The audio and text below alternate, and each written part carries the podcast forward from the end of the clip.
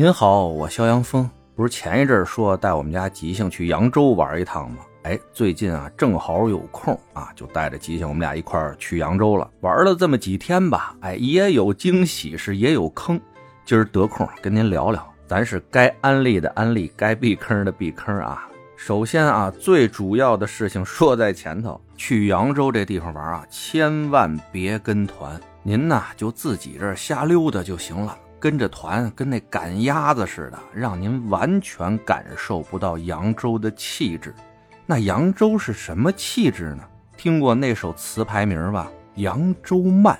哎，这真没毛病。到了扬州，您一定要慢下来，慢慢的感受这座城市的味道。就一早起来吧，那必须喝早茶去。就为了这早茶啊，我和吉祥住那酒店挺好的自助早餐，我们俩都不带吃的。您看那旅游介绍，什么旅游攻略上面跟您说三春一园哈，这倒是没毛病啊。野春、富春、共和春，一园是去园嘛。但实际上啊，您住那地方如果有这老三位，哎，您踏实去没毛病。但是如果没这老几位的话，您就看啊，只要是吃早茶的地方人多，您就进去，大概率踩不着坑。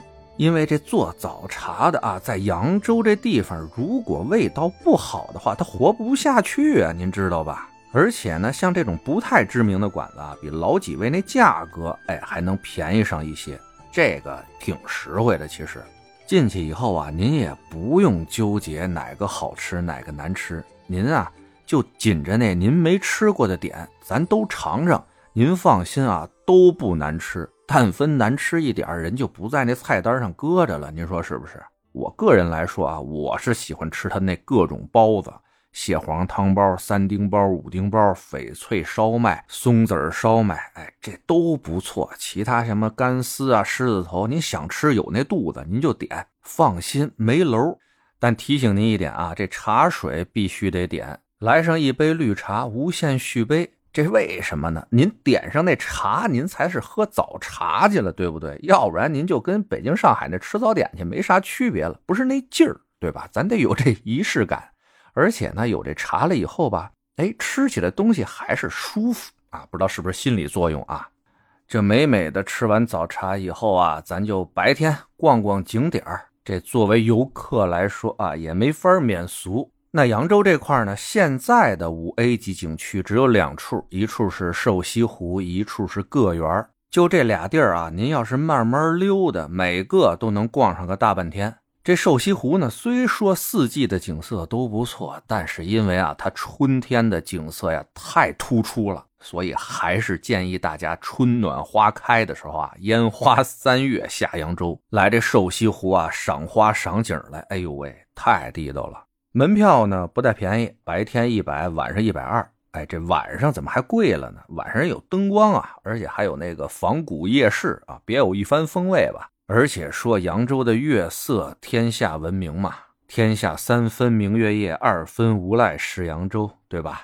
没有感受过的可以去感受感受。这还有一个五 A 级景点就是个园嘛。哎，说到这个园啊，有点意思。很多的介绍上面，包括个园里边有那个大横的牌匾，都写着什么“中国四大名园”。其他的三大名园呢，是苏州的拙政园、北京的颐和园，还有承德避暑山庄。哎，这老三位啊，没有什么争议。但到了这个四大名园的老四的时候，哎，有哥俩打起来了。一个就是咱扬州的个园，另外一个呢是苏州的留园。都说自己是老四啊，这事儿啊干了好些年了。我呢，正巧啊，这几大名园还都算去过。说句公道话，都差不多，各有各的韵味，是各有各的亮点啊。您琢磨琢磨，我们这北京还有一个叫北海的地方，没有争什么四大名园呢。二位也不用争啊，四大不够，咱就六大；六大不够，咱就八大，对吧？哎，咱和气生财。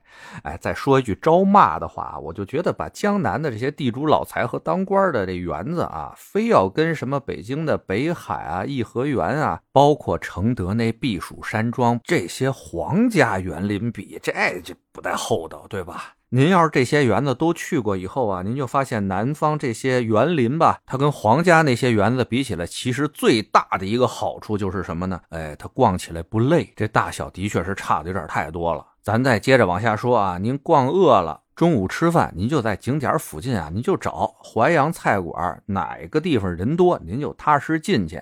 点他们招牌菜，换着样的吃没毛病，因为口味不同嘛，这儿也不给您做特别推荐了啊。我个人对什么干丝啊，还有各种鱼类，那是比较感兴趣，所以吃的比较多。您也可以按照自己的口味选嘛。那淮扬菜国宴用菜能差到哪儿去，对不对？这吃饱喝足了，再往其他地儿逛逛啊，就是寺庙嘛。大明寺那是肯定得去的喽。那除了大明寺以外吧，其实扬州还有包括高明寺这种不要钱的寺庙啊，也不错，您也可以。去感受感受。这次我们去呢，在大明寺和高明寺这块儿呢，赶上两场法会，感觉呢也是相当的殊胜啊。觉得没白来。等到天一黑啊，华灯初上的时候，咱就可以坐着这个大运河的游船啊，游一游这个大运河，感受一下古时帝王他们坐船下扬州时啊所看到的一些风物吧。晚上啊，两岸这小灯一亮，桥上这灯光一打，啊那是别有一番风味啊，正经不错。游船票价呢，一人一百块钱左右，航行时间呢，大概有个四十分钟吧。他那游船呢是打个来回，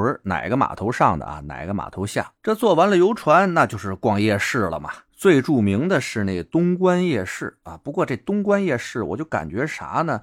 就跟各个城市都有的那种夜市啊，很像。同质化吧比较严重，晚上亮上灯吧，哎，的确是挺好看的。但卖那些东西呢，基本上您那城市那夜市那条街上卖的什么东西，这条街也卖什么东西，没什么太多新鲜的。所以呢，东关夜市我们就走了一下，看看就完了。但出了这东关夜市的东口啊，再往前走，彩衣街那条夜市街上，哎，马上味道就不一样了啊，烟火气十足。那条街是我比较喜欢那种味道哈。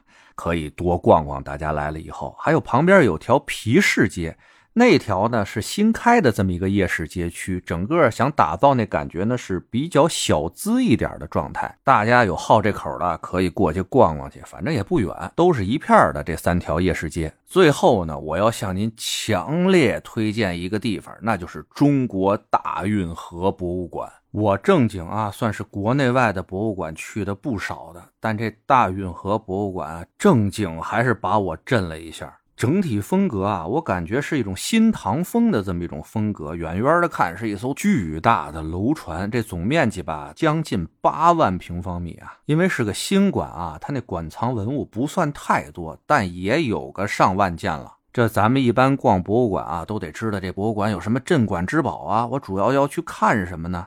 那这大运河博物馆里边这镇馆之宝啊，不是咱们耳熟能详的一些文物。它这件镇馆之宝吧，啊，远远的看就是一面墙啊，长二十六米左右，高八米，什么东西啊？它是从河南开封那个老河段这块啊。切下来一大块老汴河的剖面，您就看着那河道剖面上一道道的年轮啊，就是从隋唐一直到明清的地层，每层上面啊都有不少文物埋在这河道的淤泥里边。而且咱们从这个整个的剖面上也能看到啊，这国家强盛的时候，这运河的河面就宽，而且河道深；当这国家呢衰弱的时候，这河道啊，哎，它就窄，水也浅。咱从这个像墙一样的运河剖面中啊，就能看到一千四百多年以来的王朝兴衰啊，这的确是特别带劲。而且你走进这大运河博物馆以后吧，你就特别能够感受到它的细节。各种地方人就真的是用心了，包括啊一些让你能够实时感受到大运河文化的一些高科技的存在。就说那裸眼四 D，就好几个展馆里边都在使用。您可以坐上一艘仿古船啊，由南到北的欣赏大运河两岸的景观。还有一个展馆呢，您就往地下一躺，这整个一个大屋子啊，全都是四 D 特效展现出来这个。大运河两岸的一些风物吧，包括风雨雷电啊，还有四季的这么一个更迭，那看着也是挺震撼的。包括啊，他们做了一条仿古街，这仿古街吧，不像是一般的，就是盖这么一个街道，它也利用上各种声光电的效果，不但有四季的变化啊，还有一天十二个时辰的这么一个变化，而且最狠的人还配上有音效。刮风的时候人还给你吹风，下雨的时候上面还给你滴了点水，该开花的时候你甚至能闻见花的香味儿，这就太过分了吧！而且人家这个仿古街里边啊，河道里边还养活鱼。这你说穿上古装的小姐姐们上这拍照来，那还走得了？一待就是一天啊！哎，对了，忘了提醒您了，来这大运河博物馆啊，最好您腾出一整天的时间来，因为半天啊，您真的是逛不完、逛不透。再赶上那爱拍照的小姐姐，那您完了，这一天出不去了。也正是因为啊，这大运河博物馆实在是太带劲了，所以呢，也建议您尽量是周一到周五，别赶上节假日来，那人是真多呀。来的时候呢，提前预约好了，带好身份证，展馆呢都是免费参观的，这真是扬州的挺大的一福利哈。得嘞，这要说的呢，着实有点多，但我说的再多，您听的再多啊，不如您亲自来一趟。感受感受这扬州的慢生活，您放心，指定让您失望不了。得嘞，今儿就聊到这儿哈，回见了您的。